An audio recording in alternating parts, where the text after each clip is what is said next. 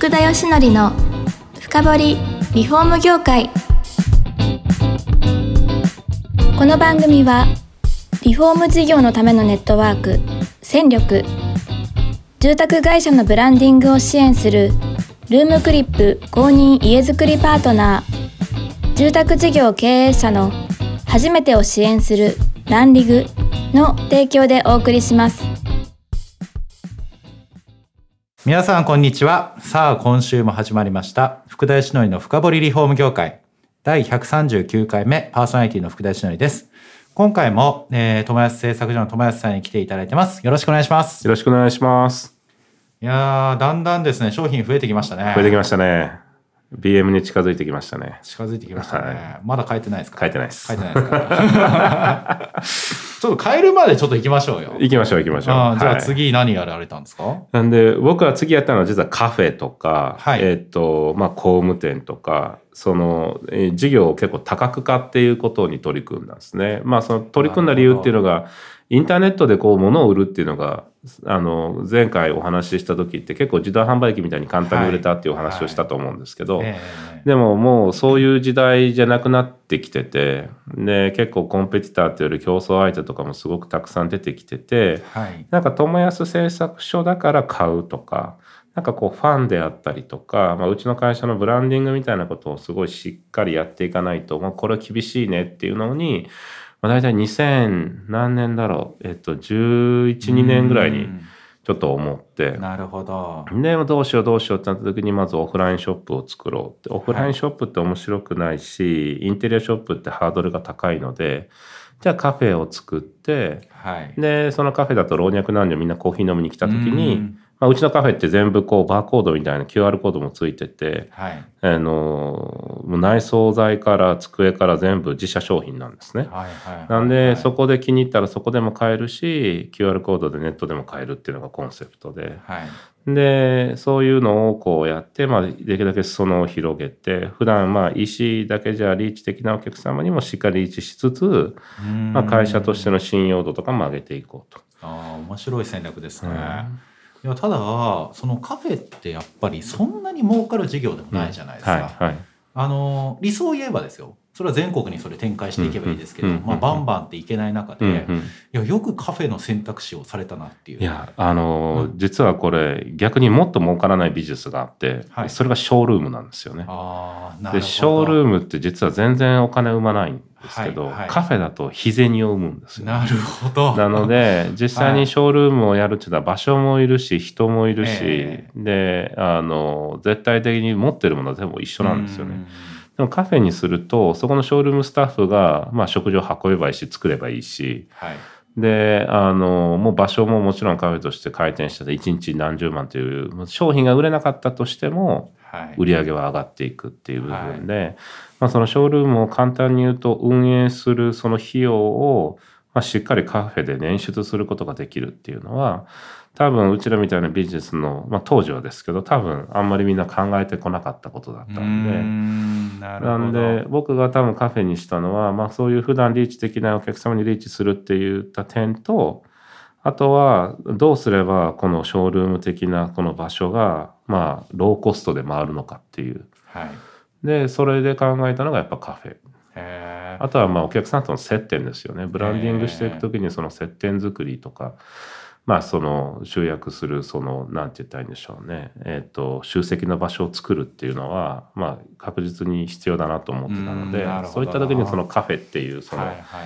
ある意味、うん、なんかこうカフェって想像したらみんななんかちょっと情緒的にこう落ち着くなみたいな場所が実は必要だったっていう。はい。実際カフェとしてもじゃあ収益はあもう今成立してますね。すねはい、いやこれ多分あのプロの方がやっぱりこの番組見ていただいて、はい、結構リフォーム会社工務店もカフェやるケースがあるんですありますね。はい、ただかなりうまくいかなくてですね。うん、うん。いやこれカフェの話でたのでぜひ聞きたいと思ったけどなんで友達さんとこうまくいったんですか？あのね もうこれぶっちゃけた話になりますけど、はい、簡単に言うと原価率を上げればいいんですよ。あなるほど。あの、はい、えっ、と普通の飲食って大体20%から30%っていう、うん、まあ原価率なんですね。はい、で飲み物とかだったらまあ8%とかもっと低くなって、はいはい、でまあそれが利益を生むとされてるんですけども。ね、でもうちのカフェは大体その48%ぐらいなんですよ。なんで原価率が。私実は飲食の新聞も一回携わってたんで、うん、はいはい、分かるんですけど、うん、とんでもない原価率です。そうです とんでもない原価率とんでもない。とんでもない原価率、はい、本当あのもちろんそれがまあマックスが48なんで、はい、まあものによってはもちろんね、はい、30とかありますけど結構本当にそのぐらい平均したら本当に40%ぐらいは最低でも絶対に原価率としてあるんですね。はい、で、まあ、通常からすると大体10%ぐらいの原価率のアップなんですけど。そうなりますね、はい、でもあの僕たちはじゃあそれをどうやってペイしてるかっていうと、はい、まあ、簡単に言うと来てくれるお客様の数でペイしてるんですよね。で、じゃあなぜ原価率を10%上げると、それだけお客さんが来るのかっていうと、はい、今、大体そのお客さんがお店探すときに、もう今食べログとかそういうのじゃなくて、みんなインスタとか TikTok で調べてくるんですよ。はいそう、ね、そうしたときに、そのインスタとか TikTok で、えっと、うちのカフェが、えー、出てくるようにすればいいだけなんですよね。簡単に言うと、はい、その、まあ、例えばよく普通のカフェとかでも SNS とかで従業員さんが1日1個あげろよって言われてあげてるじゃないですか。いや、今必須ですからね。ねですよね。で、なっても、でももうその人が250日、240日働いたとて、1年間で240投稿しか上がんないんですよ。はい、でも、うちらはその原価率を上げて、で、さらにちょっとそれを映えるようにすると何が起こるかっていうと、満足したお客さんが写真を撮ってインスタに上げたくなるんですよね。なるほど。たった10%原価率を上げるだけで、もう満足度が上がって、こういうお得なお店を知ってる私もまあまあすごくないっていうことで、結構みんな上げるんですよ。面白い。原価率は宣伝広告費ってことですね。そうなんですよ。なるほど。で、宣伝広告費ってやっぱかけ続けなきゃいけないし、だんだん上がっていくもんだし、なかなかその自社でコントロールするって実は広告費ってめちゃくちゃ難しいんですけど、はい、でもその原価率に関しては、正直自分で全部コントロールできるんですよ。まあ最終的な販売価格も自分で決めれるわけですから。はいでもそうなった時に他のお店とかよりもすごいここは可愛いしでカトラリーから全部自社製品なんですよ。はい、なんでやっぱりその写真を撮りたくなるスポットがたくさんあるっていうのもそうですし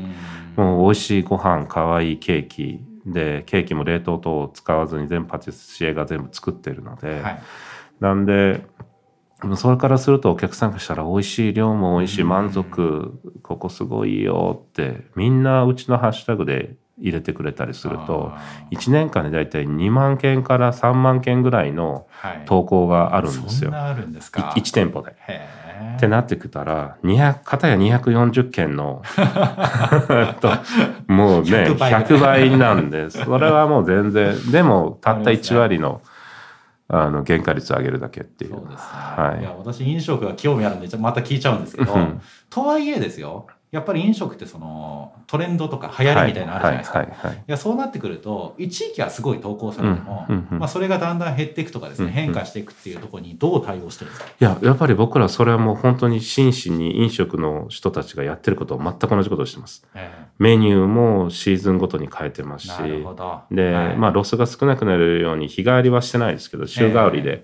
えー、ランチプレートも作ってますし、季節の商品も入れるしでデザートとかもやっぱり今みんな例えばいちごとかのやつとかでもパフェとかかき氷とかやっぱ季節によってみんなやっぱ食べたいものが結構様々で。なので僕らはそれをお客さんがみんなこう綺麗に上げていってくれるしうん、でうちらのカフェのところにまあ、えー、なんて言ったんでしょうフォローしてくれる人も結構いるんではい、でまあ、メニューが1個上がったらポンってあげるとあれ食べたいみたいな感じで、はい、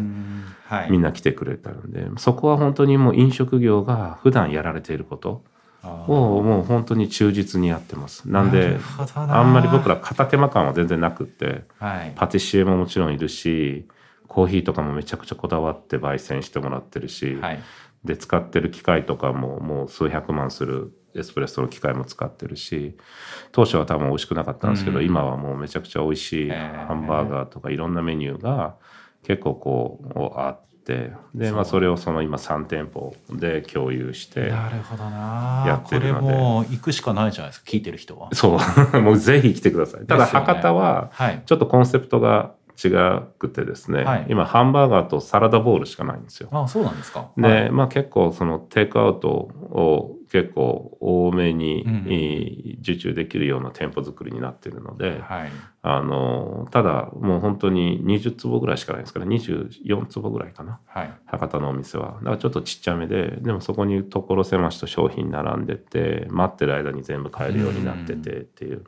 へえ場所が？ちなみに？博多の冷泉っていうとこ。ろ博多の冷泉と？大阪の阿倍野っていうと？はい、で東京の浅草橋です。浅草橋ですね。はいいやなんか宣伝っぽくなってきましたね。ありがとうございます。そんなつもり全然ないんですけどね。いやなんか分かってきましたやっぱり。うんうん、あのー、まあ住宅会社の中でなかなかうまくいかない方ってまあそれで儲かんなくていいよと。うん本業があるからって言って、はい、なんだかんだでもやってる最中苦しくなってきてやめるみたいなのがあるんですよね。そうです。そうです。しっかりやっぱり研究されてますね。いやもう絶対やるからには全部事業として成立しないと、はい、まあ、これはここで儲かってるからっていう考え方をしちゃうとどこかで補填してるわけで、えー、じゃあ結局その本当だったら利益として出るところが補填で終わってるんですよね。はいだから僕らはそれだと全然事業がうまくいかないので、まあ事業は本当に多角化して、その他にも工務店やったり、レンタルスペース事業とかいろいろやってますけど、はい、まあ全て各事業で成立するようにっていうのが、あの、当たり前の。はい。いや、それで今の話ですよ。工務店をやったっていうのがちょっと、はいなかなかインテリア販売してるそのいわゆるメーカーが工務店やったってことじゃないですか。そうですそうですね。いやそれってないですよね。ないですよね。なかなか。なかなかないですね。なぜですかね？いや、あの、もう本当にカフェもそうなんですけど、僕らの実はミッションっていうのがありまして、はい、会社の、はい、で、実はそのミッションが実は会社で一番大切なものって僕ら認識してて、はい、で、まあ本当に理念が、その、世界の人々の、まあ人生の一部に自社製品を届けるっていう。うで、全世界の人々の人生の一部に自社製品を届けるって言ってるのに、インターネットだけでいいのってなって、ああ、じゃあ絶対オフラインもいるよね。でもオフライン難しいから、じゃあカフェだよねってカフェをやって、じゃあ次、自分たちでつけたら安いです、やったら安いですよって DIY をすごい推奨してカフェでもワークショップとかしてるんですけど、はいでも不特定多数プロにやってもらいたい方も実はいらっしゃるんですよね。そうですよね。なんで、やっぱそれも断っちゃうっていうか自分の顔を押し続けちゃうと自分たちの理念に相反しちゃうんであじゃあお客様の最初は手となるような、はい、あのものを作ろうって言って工務店事業部を作ったんですけどただやっぱり取り付けだけとかだと、まあ簡単に言うと事業として成立しないので。その通りですよ。カーテンレールずっとつけてたら大変ですよ。大変です。全然儲からないですからね。確かに。だからまあいろんな工務店の戦略を今は取っていってて、はい、だからまず一つは DIY サービスっていうのをやってたり自社でものづくりしたものを取り付けたり、はいその、はい、まあ今自分たちがやってたものを結構組み合わせるだけであの他の工務店さんができないことができる。いや確かにまあ皆さんやっぱり工務店さんって大手メーカー品扱いますからね。はいそうなんですよ。だから僕らはもう今3万8,000点のアイテムを持ってて、はい、でそれはそのうちの7割が日本ではうちでしか買えないっていうのを持ってるし7割も。はいあとはもともと僕ら最初言ったように潜在加工品っていう針金を曲げるのを商売にしてたんですけど。はいもう、えー、先ほどからずっとこうお話ししてる中でも僕ものづくり企業辞めちゃってるんですよね、うん、もう商社みたいな感じで。はい、で商社とカフェとかやっててものづくり企業から一切離れてたんですけどちょうど6年ぐらい前からものづくり企業へ回帰しようと思ってもう一回ものづくり企業に今戻ってるんですよね。いやなんか、うん、だってものづくりに関係するセミナーに友安さんの顔がよく出るなみたいな。そうなんですよ。何してんだみたいなね。そうですセミナーとかよく登壇してんだってやっぱりその方向性に行こうとしてるからですね。そうですそうです、はい、でやっぱそれが今実はまあ言葉悪いけどバズってまして、うん、その商品まあもともとその洗剤加工品って針金を曲げる機械もうちの会社で作ってたんですよ。なんでまだ職人が一人だけ残ってて、はい、そのまあ機械工っていうんですけど溶接したり、えー、鉄を切ったり。うん。でなんかものづくり企業に回帰しようと思ったけどあのなんでかっていうと友安製作所っていう名前なのに何も作ってなかったんですよ。めちゃめちゃかっこ悪いじゃないですか。そうですね、うん、作ってそうなだけです、そうそうそうそうで当時やっぱりこういうクラウドファンディングとかがすごいこう出てきた時に、はい、もう商品ってストーリーがないと売れないよってなってる時に、なあうちの会社ストーリー何もないじゃんと思って、はい、でさらに透明製作所なのに何も作ってないみたいな。はいはいはい、でなんかものづくり企業に戻ろうと思ってなんかでも新しくなんかキーホルダーとかそういう針金を曲がった商品を作るんじゃなくてその機械を作れてたってことは鉄も切れるし溶接もできるんだったら確かに。インターネットとか今新しいことをやって、えー、クリエイターとかそういうデザイナーがいっぱい入ってきてるんでそのデザイナーたちがデザインした家具とか重機とか建具をその機械工が作ってはい、でそれをまたうちらのネットとか工務店とかでこう売ったら売れるんじゃないかなと思ってそれが5年ぐらい前からスタートしてるわけですね。スタートして、はい、いやここに実は聞いてらっしゃるプロ事業者がすごいヒントになるとこ私あると思っていて、はい、というとこでもう時間なんです そこを最後にね、詳しく聞きたいと思ってます、また次回。また次回来ていただければと思います、はい。今日もありがとうございます。ありがとうございました。この番組は